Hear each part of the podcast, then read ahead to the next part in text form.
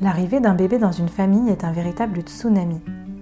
Pourtant, si la grossesse et l'accouchement font l'objet d'un suivi médical très rapproché, ce n'est plus du tout le cas après le retour à la maison, où à part les deux visites obligatoires d'une sage-femme, les jeunes parents sont carrément abandonnés.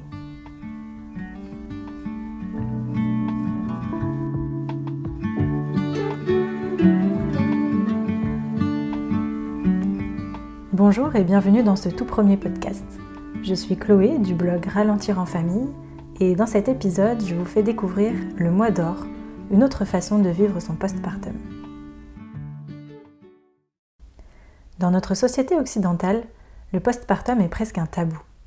Je me souviens encore des images de Kate Middleton à la sortie de la maternité, moins de 12 heures après avoir accouché, toute fraîche et pimpante, en apparence du moins, perchée sur ses talons comme si elle sortait d'une réunion ou encore de Rachida Dati qui se vantait d'être retournée travailler cinq jours seulement après la naissance de son enfant, comme si de rien n'était. Mais alors, à côté de ces superwomen, on passe pour quoi, nous, les mamans normales? Des fainéantes un peu douillettes? Il n'y a pourtant rien de honteux à avoir besoin de temps pour se remettre de son accouchement. D'ailleurs, en Chine et dans de nombreuses autres cultures, la tradition veut que la mère soit au repos pendant 40 jours après l'accouchement. La réalité du postpartum, c'est que tout n'est pas tout beau, tout rose. Tu verras, c'est que du bonheur. Mine de rien, ce genre de petites phrases distillées par l'entourage font croire aux jeunes parents que tout doit être merveilleux à la naissance d'un enfant. Et donc que ce n'est pas normal d'éprouver des difficultés, que ça doit être de leur faute, qu'ils ne savent pas s'y prendre. Culpabilité, bonjour. Si l'arrivée d'un enfant est bien un heureux événement, comme on dit, ce n'est pas pour autant tout beau tout rose en permanence. Et ça, on a tendance à l'occulter un peu trop. La réalité du postpartum, c'est aussi fondre en larmes parce que la cuisine est un champ de bataille, que vous n'avez pas pu vous doucher depuis deux jours et que votre bébé pleure sans arrêt, le tout avec 4 heures de sommeil morcelé sur les dernières 24 heures. Qu'il s'agisse d'un accouchement par voie basse ou par césarienne, notre corps de femme vient de vivre un événement d'une puissance inouïe. Oui, il est normal de ressentir des douleurs, parfois très fortes, pendant plusieurs jours. Des tranchées, par exemple, surtout à partir du deuxième enfant, une cicatrice qui tire suite à une déchirure, à une épisiotomie ou à une césarienne. Il est normal d'avoir l'impression d'être passé sous un camion. Alors bien sûr, si la douleur est trop forte ou vous semble anormale, il faut en parler sans attendre à une sage-femme ou à un médecin. Il peut arriver par exemple qu'un point trop serré fasse souffrir. Les débuts de l'allaitement sont parfois chaotiques et peuvent causer des douleurs et du stress qu'on peut réduire fortement avec un bon accompagnement. N'hésitez donc pas à faire appel à une consultante en lactation qui pourra vérifier que la prise du sein est bonne, que le bébé n'a pas de frein restrictif, etc. Les groupes Facebook d'allaitement et le site de la Leche League sont une mine d'informations accessibles 24 heures sur 24. Pour beaucoup de femmes, il est aussi difficile d'accepter que leur corps ne soit pas comme avant. Le ventre est encore bien rebondi, mais vide et mou. Les kilos de grossesse sont en partie encore là. Et puis vers le troisième jour se produit la fameuse chute des hormones qui peut être à l'origine de ce qu'on appelle le baby blues. Vous pleurez pour un oui ou pour un non, encore une fois c'est normal. Le baby blues concerne 30 à 80% des femmes. Celui-ci doit cependant être de courte durée, de quelques jours au maximum. Et si le mal-être se prolonge, on parle dans ce cas de dépression postpartum, et il est très important d'en parler rapidement avec votre sage-femme ou un professionnel en qui vous avez confiance pour une bonne prise en charge. Après l'accouchement, qui est un exploit physique en soi, s'enchaînent souvent les nuits hachées.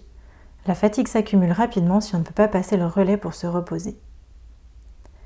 Et enfin, l'arrivée d'un enfant, qu'il soit le premier ou non, est un énorme bouleversement pour la famille et pour le couple. Les émotions et les sentiments contradictoires se bousculent. Chacun doit retrouver sa place dans cette nouvelle vie, ce qui peut prendre du temps. Il faut faire en quelque sorte le deuil de la vie d'avant. Bon, ce n'est pas très réjouissant comme tableau, je vous l'accorde. Rassurez-vous, en sachant à quoi s'attendre et en le préparant bien, le mois qui suit la naissance peut être très bien vécu et laisser de très bons souvenirs. Alors le mois d'or, qu'est-ce que c'est? C'est une façon différente de vivre son postpartum, proche des traditions ancestrales, indiennes, chinoises, marocaines, mexicaines et tant d'autres. 40 jours pour prendre soin de soi et de son bébé, faire connaissance en douceur, dans une sorte de bulle en dehors du temps.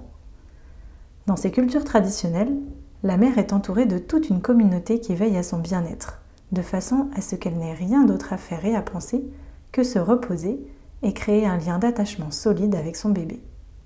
Chez nous, en Occident, à l'époque de la famille nucléaire, la notion de communauté n'existe plus vraiment. Le couple parental se retrouve malheureusement bien isolé pour vivre un tel chamboulement, surtout si la famille vit loin. Alors, comment faire pour vivre un postpartum doux et slow dans ces conditions? D'abord, le préparer à l'avance.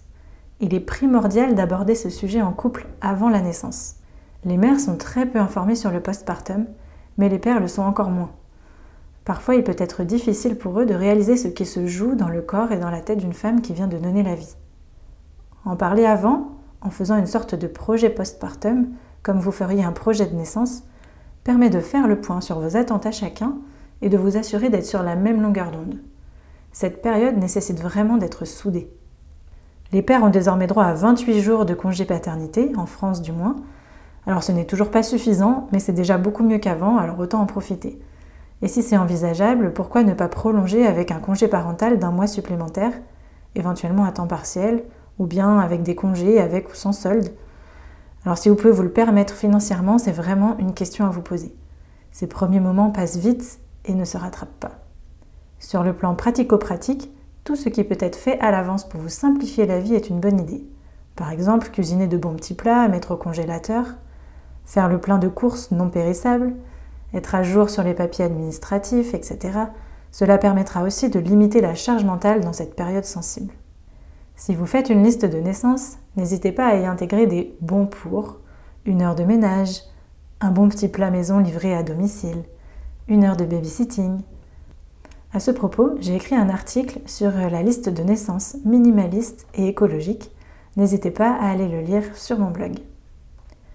Comme invitation au repos et au cocooning, pensez aussi à vous préparer un petit coin douillet dans votre chambre ou au salon où vous pourrez vous sentir bien avec une lumière douce, des coussins, une petite table à proximité pour poser tout ce dont vous aurez besoin. Vous pouvez aussi acheter un petit carnet qui vous servira à noter vos trop pleins d'émotions, vos moments d'émerveillement ou juste les heures de tété de votre bébé. Ce sera un joli souvenir à garder. Enfin, si vous envisagez un postpartum slow, je vous invite à prévenir votre entourage, proche et moins proche, et à limiter drastiquement les visites, au moins les deux premières semaines.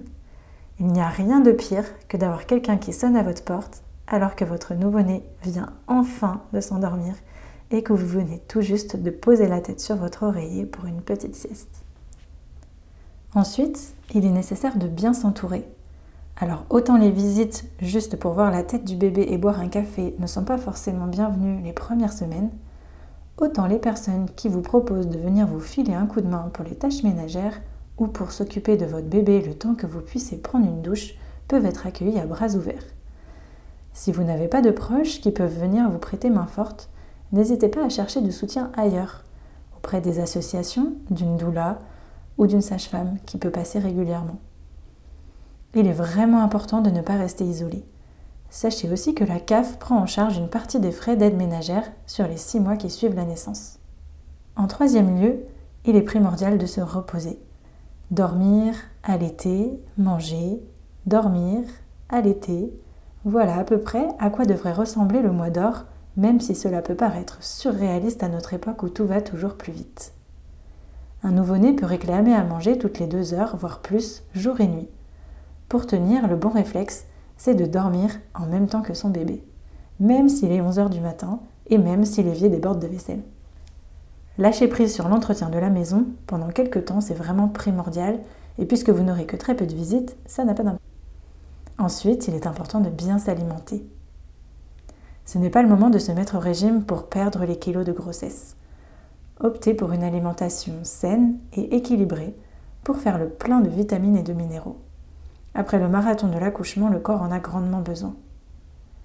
Julia Simon, qui est naturopathe, conseille de suivre la règle des 3 R des aliments réchauffants, réconfortants et revitalisants. C'est aussi le moment de faire le plein d'ocytocine. L'ocytocine, c'est l'hormone de l'amour et de l'attachement. C'est celle qui nous permet d'accoucher, mais aussi d'allaiter et de lier un lien fort avec notre bébé. Bref, c'est une hormone qui fait du bien au bébé et aux parents, au papa aussi d'ailleurs. La proximité physique avec le bébé, notamment le pot à pot, favorise sa libération. C'est aussi le moment de chouchouter son périnée. Le périnée, vous savez, ce truc mystérieux dont on découvre malheureusement l'existence quand on devient maman.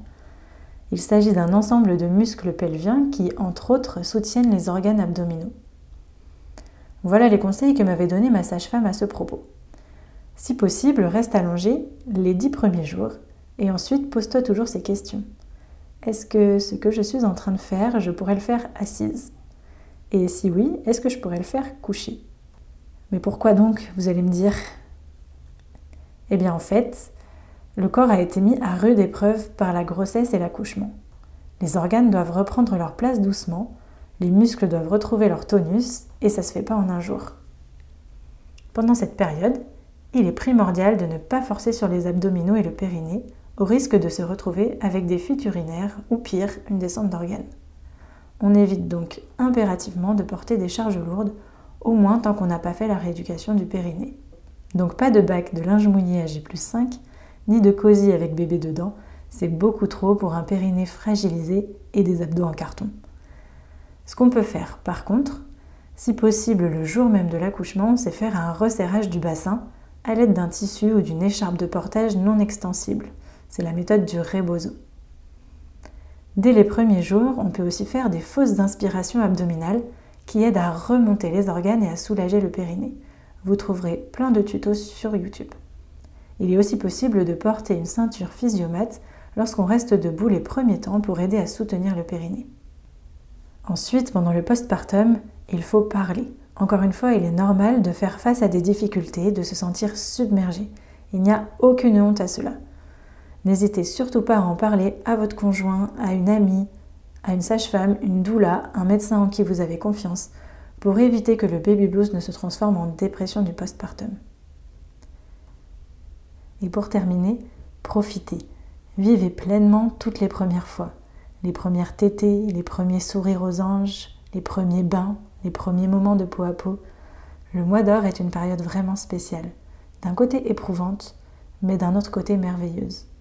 Il passe très vite, d'où l'importance d'être pleinement présent à cette parenthèse enchantée où le monde se met sur pause pour quelques semaines.